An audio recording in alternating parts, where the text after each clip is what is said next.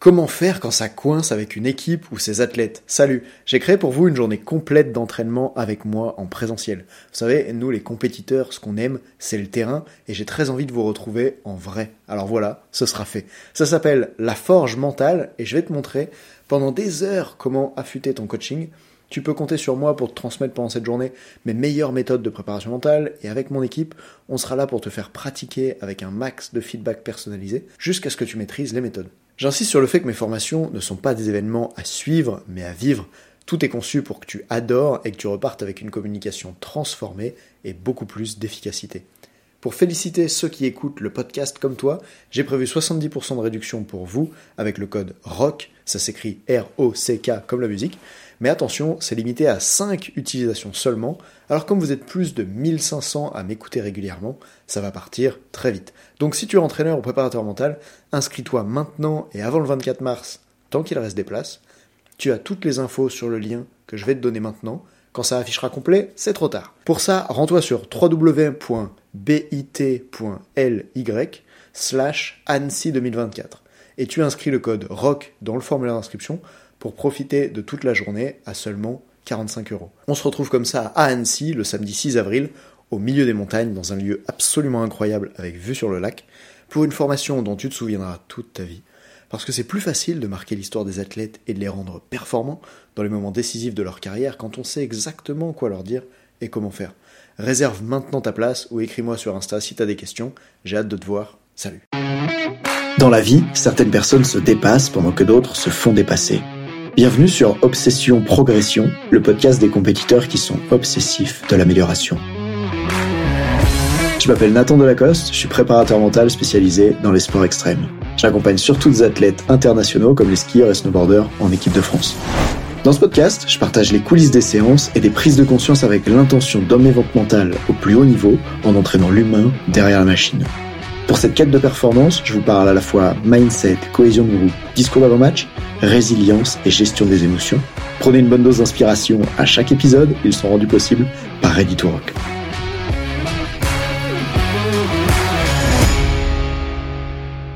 J'ai trop envie d'enregistrer cet épisode, je suis super enthousiaste de te parler de deux séances de coaching que j'ai eues ces dix derniers jours, avec à chaque fois des personnes qui sont venues me voir en me demandant de les aider sur un truc et elles sont reparties avec quelque chose de complètement différent. Mais surtout, ce truc, c'est qu'elle se plaignait de pas être assez productive, de pas être assez disciplinée. Et elles m'ont demandé, mais attends, comment je peux devenir euh, plus productif Comment je peux vraiment faire les choses que je dois faire Et d'ailleurs, quand t'es coach mental, dès que t'entends des je dois et des il faut, normalement il y a des ampoules qui qui s'allument dans ton cerveau et qui font, hmm, je vais aller voir qu'est-ce qui se passe là-bas. Parce que le meilleur qu'on peut souhaiter à un être humain, c'est pas de faire les choses par je dois, il faut. Ça crée plein de frictions. On a envie d'avoir des êtres humains qui sont alignés et qui font ce qui est vraiment important pour eux. Donc si toi qui écoutes ce podcast, la première chose que tu te dis c'est dans la vie il y a plein de choses que je dois faire, qu'il faut faire ou que la société me dit de faire, c'est très important de faire des études pour correspondre à un certain modèle, ce podcast pourrait être un petit peu dérangeant. Alors, ces deux personnes que je coach la semaine dernière, c'est qui? Les deux personnes, ce sont à la fois des coachs et entrepreneurs. L'un d'entre eux, c'est le coach et gérant d'une salle de CrossFit, et l'autre personne, c'est un coach de cyclisme de haut niveau et qui du coup est amené à être entrepreneur dans le sens où il coach des athlètes individuellement et les athlètes viennent euh, le sélectionner lui pour travailler avec lui comme travailleur indépendant.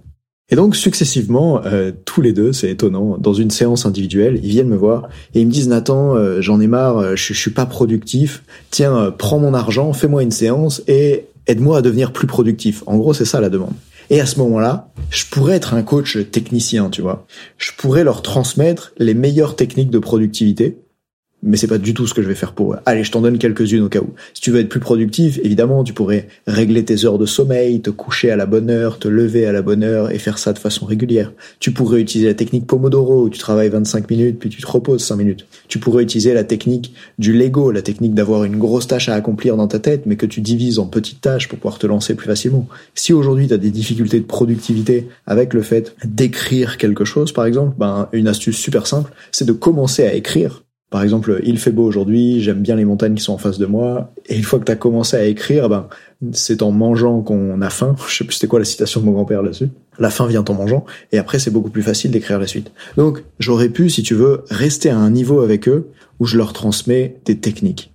Mais la réalité, et pour ceux qui ont déjà entendu parler de la pyramide de Dilt dans une de mes vidéos YouTube, par exemple, ça fera du sens pour vous.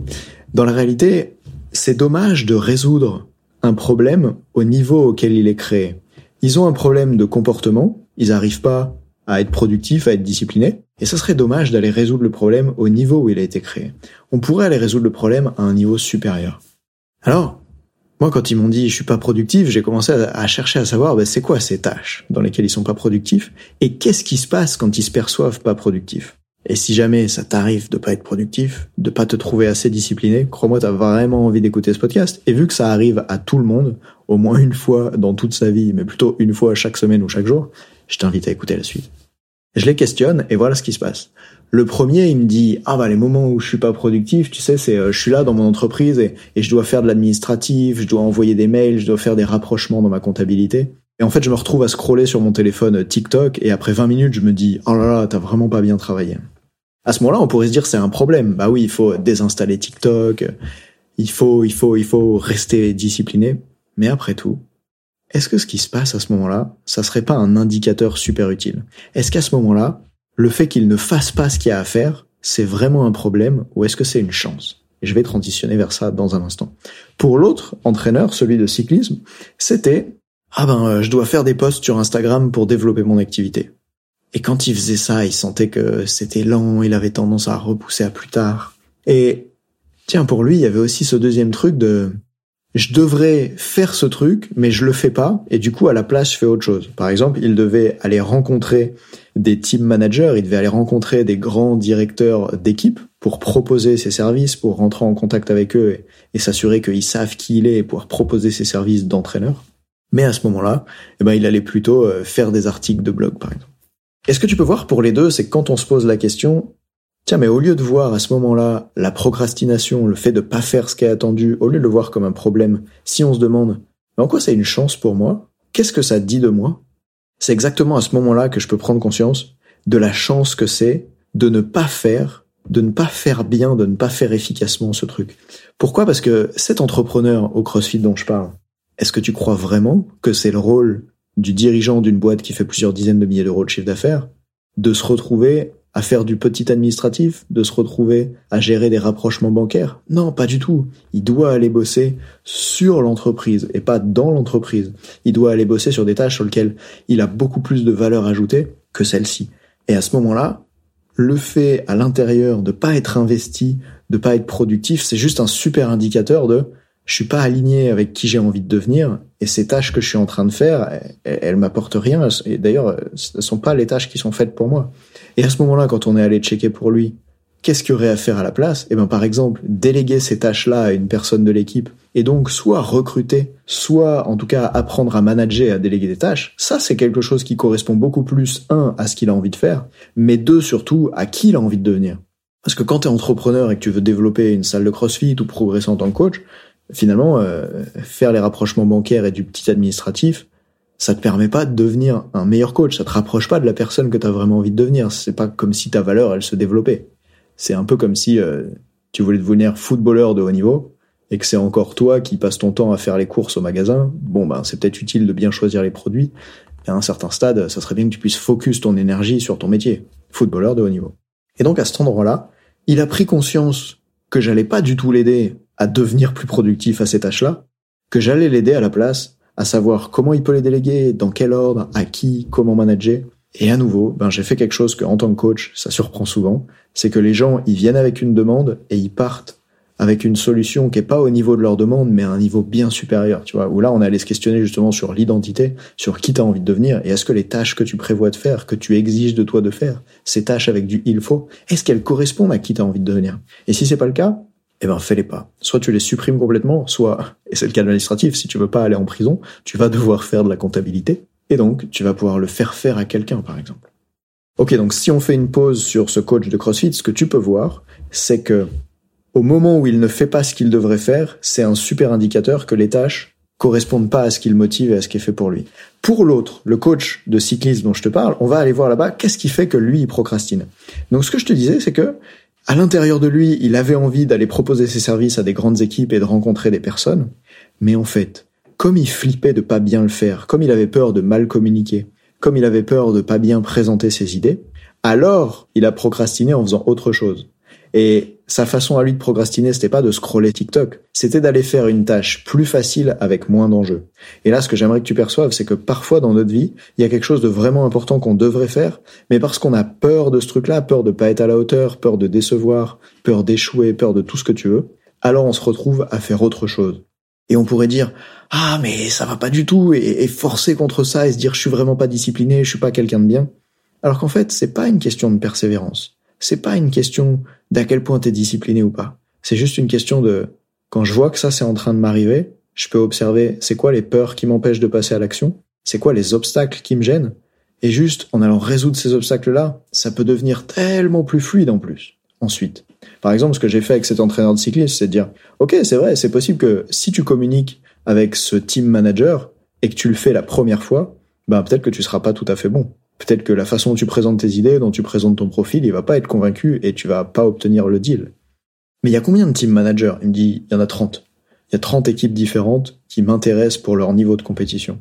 Je dis, ok, est-ce que tu penses que si tu fais un par un ces rendez-vous avec des team managers pour présenter qu'est-ce que tu peux leur apporter, est-ce qu'au 20e rendez-vous, tu vas être largement meilleur qu'au premier? Et évidemment, la réponse, tu vois, c'était oui. Et à ce moment-là, il comprend qu'il y a un truc qui le rapproche beaucoup plus de la carrière qu'il a envie de vivre et de l'activité qu'il a envie de faire au quotidien. C'est pas de faire des posts sur Instagram, c'est pas de faire des articles de blog, c'est d'aller avoir ces conversations difficiles avec des personnes et peut-être de rater les premières pour pouvoir ensuite, plus tard, être bon. Et ça, c'est vraiment un truc genre super important à comprendre en préparation mentale.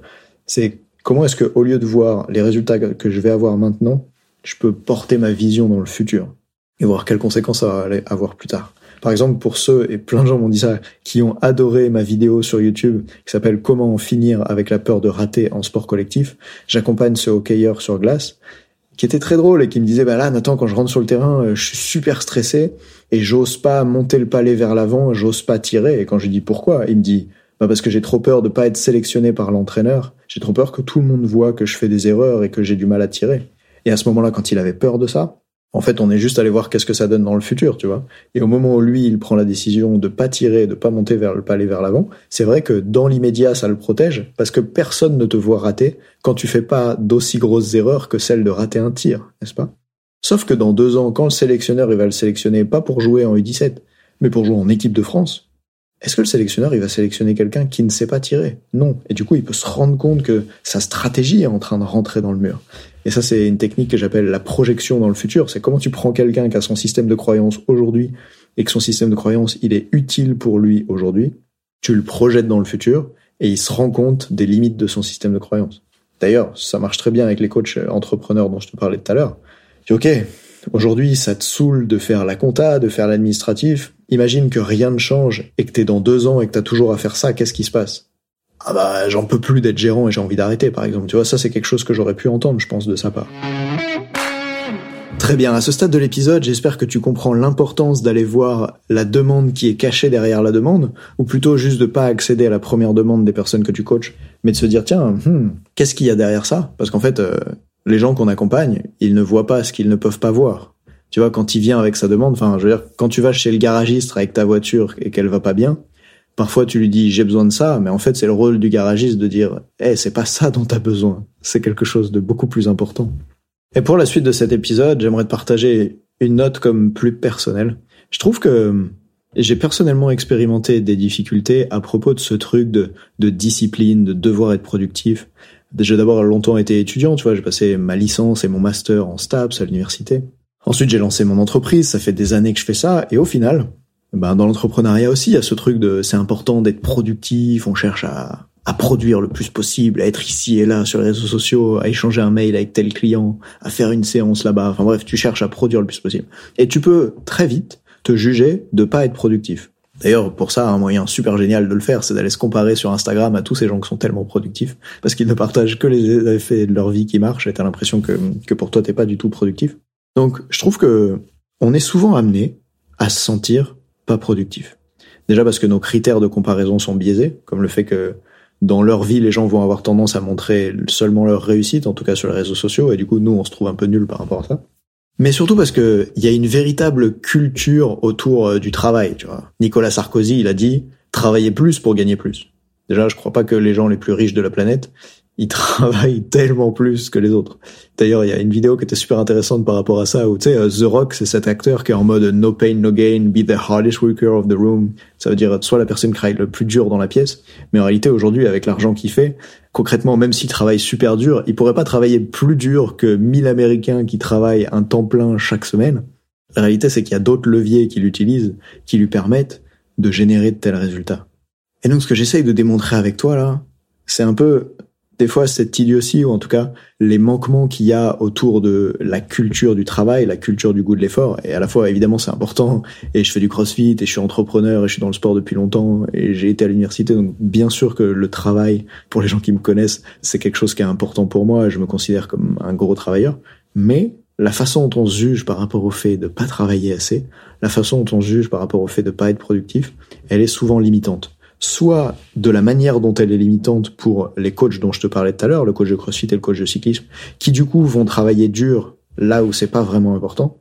D'ailleurs, ça me fait penser à, mon père que j'ai l'impression qu'il a travaillé toute sa vie extrêmement dur comme chef de chantier, comme si toute sa vie il avait fait énormément d'heures dans des métiers qui sont super difficiles, mais qu'il a travaillé dans son travail et pas sur lui, et pas sur comment il peut se transformer lui-même en termes de formation, de développement personnel. Donc tu vois, toute cette culture du travail, elle peut aussi être comme néfaste. Et peut-être que tu te rends compte si tu entraînes des sportifs qui sont compétiteurs, qui font du haut niveau, que des fois, une partie de ton rôle, c'est juste de faire en sorte qu'ils s'arrêtent. Qu'ils sont tellement dans cette culture de il faut faire plus pour avoir plus, que des fois, ils comprennent pas comment ça marche, les mécanismes de récupération, de surcompensation, et qu'ils ont des difficultés, en fait, juste à, à lever le pied pour adapter une planif qui est vraiment utile. Et ça, ben, c'est souvent parce qu'il y a des croyances sur il faut travailler, il faut travailler plus que les autres, il faut, il faut. Et j'ai remarqué une chose à propos de moi ces dernières semaines, ces derniers mois, et même il n'y a pas plus tard qu'il y a deux jours en fait, que j'aimerais partager avec toi parce que je trouve que depuis que je fais ça, ça fait une différence énorme dans ma vie. Et vraiment, le secret que je vais te partager dans un instant, c'est un secret qui a un impact dans ma vie qui est énorme alors reste avec moi, vraiment t'as pas envie de rater ça si t'es quelqu'un qui des fois a des difficultés à être productif et de juge pour ça. Vraiment pour moi ça a tout changé. Tu sais, quand t'as un travail, ben normalement t'es censé travailler, peut-être faire des horaires, t'as un agenda par rapport à ça, il y a des choses que tu veux accomplir. Et tu te dis ok aujourd'hui il faut faire ça, voire même t'as une to-do list. Et dans ces moments-là en fait, ce qui se passe c'est que parfois je sens à l'intérieur de moi que j'ai pas envie de travailler. Mais c'est pas une pas envie, genre j'ai envie de jeter mon business à la poubelle, de changer de métier et d'élever les chefs dans le Larzac. C'est juste là, à l'intérieur de moi, j'ai pas la bonne énergie. Par exemple, quand j'écris un mail à plus de, ils sont combien en ce moment, 9000 dans ma liste email, ben j'ai besoin d'une forme de créativité à l'intérieur de moi. Quand je construis une nouvelle formation, quand je tourne un épisode de podcast, j'ai besoin d'une certaine énergie. Franchement, il y a des jours où je serais juste pas bon pour tourner un épisode de podcast. Pas parce que j'aime pas le podcast, je l'adore. J'imagine que tu le sens là dans le micro. Mais juste parce que ça demande une forme de créativité, de connexion, de rentrer dans l'état de flow, d'avoir envie de partager, envie de communiquer, qui est si particulière. Et si j'ai mis dans mon agenda tourner un épisode de podcast, ben, l'agenda voudrait que je le fasse. Genre, il faut que je le fasse, je l'ai mis là. Je dois le faire. Il est dans mon agenda. Mais j'ai complètement décidé de lâcher ça. Un jour, je sais plus quand, j'ai décidé juste d'être beaucoup plus tolérant avec moi et d'être en mode, tu sais quoi, t'as pas envie de bosser, bosse pas. Et c'est flippant parce que quand il y a des trucs que tu veux accomplir et que ta to-do list et ta rallonge, quand dès que t'as pas envie de travailler, tu travailles pas, ça c'est flippant, n'est-ce pas? Mais il se passe un truc juste formidable et incroyable. Et la dernière fois que ça m'est arrivé, c'était euh, mardi. Mardi, il m'arrive un truc assez terrible, c'est-à-dire que j'ai changé depuis un moment avec mon assistante qui est aujourd'hui en alternance dans l'entreprise et elle me dit, euh, on devait, on devait continuer en fait après son alternance et l'engager comme, euh, comme, en CDI pour qu'elle reste. Et à ce moment-là, eh ben finalement, j'apprends qu'elle va pas continuer avec moi. Et pour moi, c'est vraiment une nouvelle très dure à apprendre parce qu'aujourd'hui, c'est un pilier dans ma vie. Elle me permet de travailler vraiment sur les tâches que j'aime et puis elle connaît les process au sein l'entreprise. Et, et, cette assistante, vraiment, elle, elle, elle m'aide beaucoup. Alors savoir qu'elle va partir, c'est comme un énorme problème. En tout cas, mardi, c'est comme ça que je le perçois, et c'est vraiment un gros coup de marteau sur la tête parce que je pensais pas avoir à gérer ce problème de recrutement. Puis j'ai déjà passé des mois à la former. Aujourd'hui, elle est à la hauteur, elle travaille bien. C'était juste très dur. Quoi. Enfin, c'est comme la rupture d'une relation. C'est comme le fait d'avoir un échec sur un projet qui est super important pour nous. Crois-moi, à ce moment-là, dans l'après-midi, j'avais aucune envie de bosser. Et d'ailleurs, le destin a bien fait les choses. J'avais deux séances de coaching ce jour-là, et les deux athlètes ont dû annuler pour leurs raisons personnelles. Et finalement, d'un coup, mon après-midi s'est libéré. Donc j'avais même plus d'obligation, tu vois, d'être là présent pour quelqu'un. Et cet après-midi-là, qu'est-ce que j'ai fait? C'était il y a deux jours. ben, je me suis juste allongé sur le canapé, j'ai regardé une de mes séries préférées, ça s'appelle Mandalorian, pour ceux qui connaissent, un spin-off de Star Wars. Et, et j'étais mal, en fait, je me sentais pas bien. Puis le soir, je suis allé m'entraîner au crossfit, parce que c'est quand même toujours bien de faire bouger son corps, mais juste ce jour-là, j'ai décidé de lâcher complètement par rapport au travail. Et j'aurais pu, à ce moment-là, culpabiliser, j'aurais pu me dire, mais attends, c'est pas bien ce que tu fais, t'as une toute liste à faire, t'as des choses à accomplir, il faut que tu fasses les choses. Mais j'avais compris, j'avais appris cette leçon ces derniers mois. La leçon suivante quand au moment où j'ai pas envie de travailler, j'accepte de laisser venir cette envie et de faire ce qu'elle me dit de faire, et à ce moment-là, c'est juste me mettre en boule dans le canapé, être dégoûté, être triste, puis le soir aller bouger mon corps au crossfit. Quand j'accepte de faire ça, c'est incroyable comment la motivation revient en force à d'autres moments. Et c'est ça aujourd'hui qui surprend sûrement beaucoup de gens dans mon entourage, c'est que combien de soirées par semaine je travaille jusqu'à 23h, minuit, 1h du matin, alors que personne m'y oblige alors que j'ai même pas de rendez-vous à ces heures-là, juste parce que j'en ai trop envie, parce que je sens cette énergie à l'intérieur de moi de j'ai envie de bosser. Et des fois, je fais des journées à rallonge parce que je kiffe en fait. Et à ce moment-là, ce que j'adore, c'est le fait d'avoir compris que quand je m'autorise à ne pas travailler quand j'en ai pas envie, alors j'ai une motivation de dingue et incroyable qui revient et qui comme surgit à l'intérieur pour me faire travailler plus tard. Et tout le, truc qui est un petit peu difficile à saisir, c'est que au moment où la première fois tu renonces à travailler sur quelque chose d'important juste parce que tu sens pas l'énergie en toi de le faire, ben c'est assez fou de voir que ça fait peur que ça n'arrive jamais et que tu prennes juste du retard dans ton agenda. Mais en fait, dans mon cas, si je suis capable d'attendre et de faire confiance à comment mon corps fonctionne, à comment mon cerveau fonctionne, ce que je remarque, c'est que à chaque fois que je m'autorise à lâcher prise sur un moment où j'ai pas envie de travailler, qu'est-ce qui se passe ensuite? J'ai une énergie de dingue. Je travaille trop bien, je suis super créatif, je suis focus, et, c'est ce qui s'est passé, tu vois. Genre là, mardi, ben, mon alternante, elle m'apprend ça, qu'elle continuera pas. Je me sens trop mal dans l'après-midi. Je prends la décision de pas annuler ma journée du lendemain parce que je me dis, ok, euh, prendre une journée pour ne pas aller bien, ça va. Prendre deux journées, c'est trop. J'ai pas un tel seuil de tolérance avec moi. Je pense que j'ai besoin comme aussi de, de, retourner au charbon, comme de retourner faire les efforts, et que j'avais des super rendez-vous qui étaient prévus le lendemain, donc je me suis motivé avec ça en me disant ah ça va être des conversations trop cool avec ces personnes. Il y avait un entraîneur de snowboard notamment que je salue, avec qui j'ai pu échanger ce jour-là, sur son projet de formation. Et c'est à cet instant, le mercredi soir, que j'ai compris, en bossant jusqu'à 23h minuit, qu'en fait, tout allait bien. Parce que j'avais passé une super journée, j'étais revenu dedans, et d'un coup, mon cerveau me donnait toute l'énergie que j'avais pour, comme, peut-être rattraper le retard que j'avais pris la veille, ou en tout cas juste travailler plus ce soir-là, et le faire avec beaucoup, beaucoup de plaisir. Et du coup, ce que j'aimerais te transmettre dans ce podcast, c'est c'est quoi les endroits de ta vie auxquels tu devrais juste lâcher prise sur le fait que tu procrastines maintenant, sur le fait que t'as pas envie de faire ça maintenant, parce que ça va te donner un boost d'énergie plus tard si tu te fais confiance? Et bien sûr, il y a une limite à ça. Tu vois, j'ai pas pris trois semaines de vacances en disant euh, mon alternante me quitte, euh, ça va pas du tout, il faut que j'arrête. Non, j'ai pas pris trois semaines, ok. Mais trois heures, c'était certainement pas assez. Et peut-être que trois jours auraient été adaptés. Pour certaines personnes, peut-être que vous avez besoin de trois jours. Mais juste, avec tes athlètes, par exemple, parfois, tu peux te rendre compte. Et j'en parlais récemment avec euh, avec Alexis Xel, l'ancien entraîneur de l'équipe de France dames de ski alpin, qui disait que une chose qu'il a remarqué chez les athlètes de très très haut niveau, c'est que parfois il y en a une le soir après un entraînement, elle allait prendre du repos, elle allait même boire une bière et on pourrait être choqué parce que c'est pas idéal pour un sportif de boire une bière. Mais c'était son moment à elle où elle pouvait complètement décompresser, relâcher, être au bar, faire autre chose et elle était performante sur les skis et elle gagnait ensuite. Et à ce moment-là, ils ont compris, ok, ben peut-être qu'elle a besoin de ça.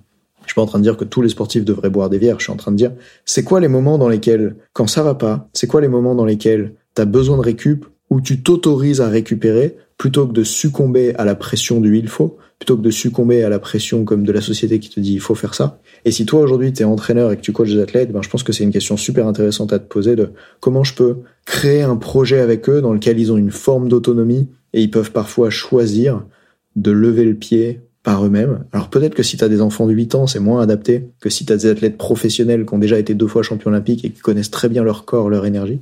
Mais entre les deux, entre tout ça, il y a, y a plein de zones dans lesquelles tu peux l'adapter. Et d'ailleurs, peut-être que le premier apprentissage, il commence par le faire dans ta vie à toi, pour qu'ensuite tu puisses le faire pour eux. J'espère que cet épisode de podcast a plu. Moi, ça a fait vraiment une différence dramatique dans ma vie d'avoir réussi à, lâcher sur ce concept de procrastination, à voir c'est quoi la chance qu'il y a derrière, et aussi à me laisser des temps de récup quand j'ai pas l'énergie de bosser, en sentant que ça revient super fort après. Crois-moi, applique cette leçon-là, et franchement, si ça te sert, j'adorerais que tu m'envoies un message, par exemple sur Instagram ou par mail, juste pour me dire à quel point ça t'a servi. Je suis sûr que ça peut faire une grande différence pour beaucoup de personnes. Faisons ce qui est important pour nous, et pas juste tout ce sur quoi on met des il faut, ou la société nous dit de faire il faut comme ça. Changeons les choses. À très vite dans le prochain épisode. Ciao